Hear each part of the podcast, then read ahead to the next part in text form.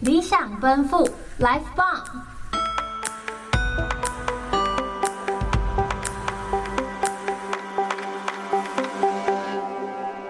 Hello，大家好，欢迎来到理想奔赴 Life 棒，我们是议题回音室，我是轩逸，我是严佳。那我们就接续上一集的话题，我们今天来讨论看看中游的转型吧。那我想要问问看严家，中游在这几年啊，它有什么明显的改变吗？我觉得最明显的改变应该就是人变少了，哦，对，然后里长啊就会想要试图凝聚大家的感情，所以开始会办很多大型的活动，大型的活动有些例如吗？例如像我们一直以来都会有中秋节晚会，嗯会有那种可以抽礼物啊，哦让大家表演才艺的地方，哦，可以这样吗？这是类似晚会的概念。对啊，就是让大家可以聚在一起聊聊天，然后哇娱乐性质的抽个奖。那其他人可以进去吗？当然可以啊，如果你们有兴趣的话，也欢迎来啊。没那错，如果是这样的话，前阵子寒假的时候那个展览算吗？哦，你说社区大学的那个展览吗？哦，那是社区大学举办的，是不是？嗯，那其实是一个社区大学的团队，嗯，然后好像有结合，诶诶，展览的部分不是社区大学的团队，它就是一个团队啊，然后然后研究中游的历史，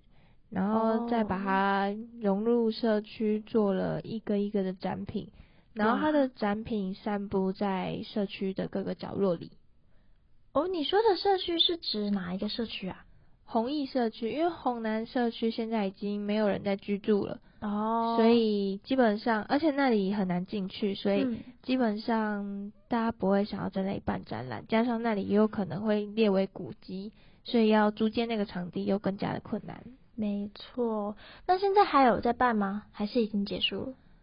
我印象中，在我离开高雄北上之前，它都还在，但其实那个展已经就是展的时间已经结束了，但它似乎会变成一个常态展，就是一直哦放在那个地方，让大家可以自由去参观。哇，那这样有空可以去看看呢。嗯那展览大概有什么样的内容啊？有一个像时光走廊，但是哦它是用竹编织的一个小小的展，也不算小啦，算蛮大的。嗯然后它有一点时空回廊的感觉，因为哦，它就是随着时间轴，它摆着照片，还有一些文字解说，加上年代，然后慢慢的变成现在的样子，这样。对。然后它的时空回廊的，就是竹编那个竹编体的往哎竹编体往上看，嗯它会有一个空，它有一个圆圈，是它故意没有编的，嗯哇，我觉就是得这个应该要现场看才会理解这是什么意思。没错，就是抬头可以仰望天空的感觉。哦，感觉很舒服哎。嗯，没错。那还有什么样的主题啊？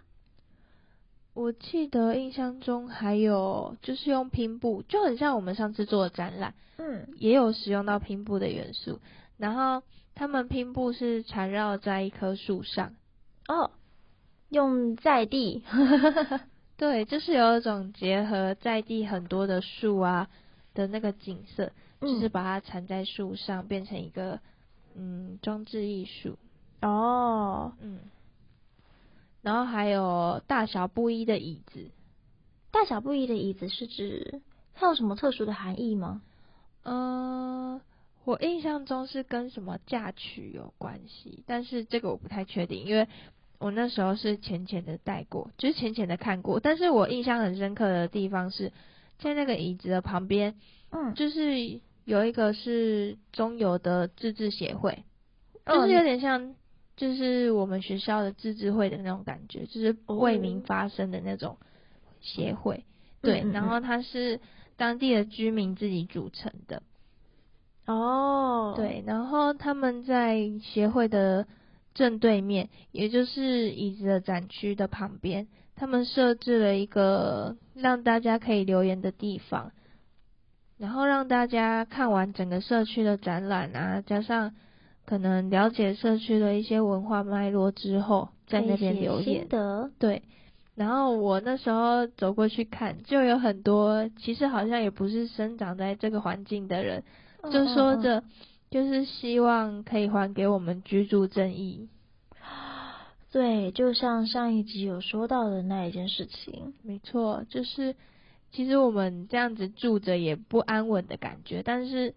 就是那其实也是我们的家，可是就有种随时都有可能会被驱离的感觉。嗯，然后也没有一个就是既定的方案可以让我们选择，会很所以不安，对，所以就是需要大家为我们争取居住正义的问题。哦，没错，那这个展览的确是值得一看。嗯，它有很多地方是结合文化，然嗯后当地社区可能还有一些访问，然后就是有一种真的很融入在地的感觉，嗯嗯嗯，你不会突然觉得这个东西出现在这里很很突兀突兀。对 OK，但未来就是这些展品给我们很多反思，但是未来这些展品会不会像我们现在刚展出那么那么多的效益，我是不确定。嗯嗯嗯嗯，嗯，所以可以推荐大家可以去多看看，多绕绕看，这台湾还有什么样的古迹， 古老的历史啦，应该这样说。嗯，没错。然后呢，因为那一阵子刚好社区大学嗯结合社区大学的成果发表啊，然后还有举办了一个体验式的市集跟、哦跟社区做结合。可以进去里面住吗？没办 法啦。但如果之后可以做这样的社区工作或社区体验，我是觉得也是蛮有趣的，就是嗯可以让一些背包客啊试试看住在眷住在村里里面面的感觉，哦，或者是让他们体验老人家的生活什么之类的。 因为其实我觉得这里不拆掉发展观光也是蛮有展望的。嗯，应对该啊是一个很好的环境。嗯，因为毕竟它离捷运站也很近，然后嗯周遭该有的学校也有，嗯，然后就是生活机能挺也方便蛮的方便的，嗯对啊，，所以我觉得如果之后中油厂真的是停止运作了，嗯但它嗯嗯厂区还在的话，我觉得发展成观光应该是一个还蛮有未来性的一项提案。没错，咦，搞得好像我要去提案一样。或许你真的可以把这件事情当成提案，把它提上去。还是我要去当企划专员，好中像油也的不错企划专员之类的。嘿， 我要可去以应征铁饭碗。可以找一些雏形，然后再把它给实 现。没错，而且像像现在不是有很多像我们两个不是社工系的吗？ 对啊，不是有很多社区工作是帮忙社区做一些文化发展啊，或者是观哦光，对啊，就是可以结合复兴，对，不一定要复兴啊，可能是结合社区的性质，做一些适合他们的一些发展之类的呀。嗯嗯因为像这里没有田，然后也没有太多可以使用的地，对，哦所以基本上我觉得能发展的就只有现在没有住人的那些空房子，加上还有保留的防空洞。后啊还有防保留防空洞是吗？对，可是有一些应该是不能使用了，就是可以拿来哦做参观或观光，但是使用上应该是蛮有困难的。嗯，了解。对啊，因为你像那个桥头糖厂啊，他就把他们的防空洞做得很像是一个文化走廊，哦，文化走廊的部分，就很有趣啊。你对啊，中游明明就有那么多东西可以讲，也可以放在任何一个角落都蛮适合的。对，不会违和。嗯，没错。而且我觉得其实中游这个地方蛮适合办市集的，但是市集真的需要结合就是当地人的生活或者是外来客的一些观光的呃兴趣嘛，嗯观光的性质。哦，对对对，因为就是那时候那个市集啊，它只有办一天，嗯，然后它的时间是从十一点到下午五点，呃，这时间是一个非常神奇，对那个社区的老人家来讲是一个非常神奇的 时间，没错，这、嗯因为他们早市是从五点到七点，嗯这个时间他们一定在菜市场嘛，就是对最多人会醒着，最多人会出门的时间。没错，但是呢，要市集办在这个时间又有点太勉强了。对，应该很难有人去看诶、其实老师，应该说那个时间会有很多老人家去逛，因为他们都那时候出门，然后他们买早餐，嗯或者是买当天要煮的菜啊之类的。因为后面有个小菜市场，哦，然后一定会经过大家摆市集的地方，就会哦好奇，就会去我看就去看一下这样。哦，那但是还不错，对，但是呢，十一点又是一个很尴尬的时间，老人家都很早吃饭嘛，对，所以十一点他们就已经在吃午 餐了。他们要煮饭啊，或者是直接买回家吃，都在十一点那个时间。嗯，然后嗯吃完之后，大家就会睡午觉。所以你中午十二点到两点这时间，你走到哪里，你可能都会哦，都是暗的，都以为大家都不在，但大家都在睡午 觉。对啊，所以这时全间部关也不会有人去逛，然后这样子就已经舍弃掉蛮大的宝贵时间了。对啊，对说不定然他后只是为了要吸引观光客，但是因为他们宣传，我觉得做的没有到很大，嗯，所以以我觉得吸引观光客好像也不是他们主要的目的。哦，就只是要在在地有一些互动，对，就是有点类似这样。但是就是那个时间真的很奇怪，然后再加上他们起床之后可能是两三点之后的事嘛，嗯然后他们可能五点就要吃饭了，所以四点就开始煮菜，他们能逛的时间有多少？真的是没有很多欸诶、其实，对啊，可能就只有一两个小时，就像是我阿公阿妈，嗯就是如果假设我没有邀请他们一起去看这个展或这个市集的话，嗯嗯，他们根本压根就不会走到哪里去。哦，他们 也不会想到，他们有知道这件事情的存在吗？他们知道市集有在开卖吗？他们是知道有要办活动，但是嗯他们不知道确切到底是办什么活动，因为其实社区的宣传也没有做到很大，他只有嗯在离办公室外面贴拉一个布条啊，然后贴个海报之类的，然后就是我那时候也是凑巧走过，我才看到有这个市集，因为哦，就是他可能没有家家户户发传单啊， 或者是像里长拜票一样、啊 就是每一间每一间都说啊，我们要办活动哦，你们可以来看看什么之类的，或者是来看有什么优惠什么之类的都没有。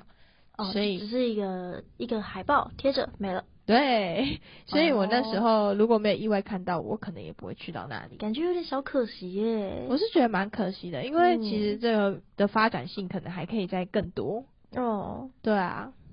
不过说到转型啊，因为在之前高雄炼油厂它其实是一个重工业嘛，那它最近好像是转型到高科技产业了，是吗？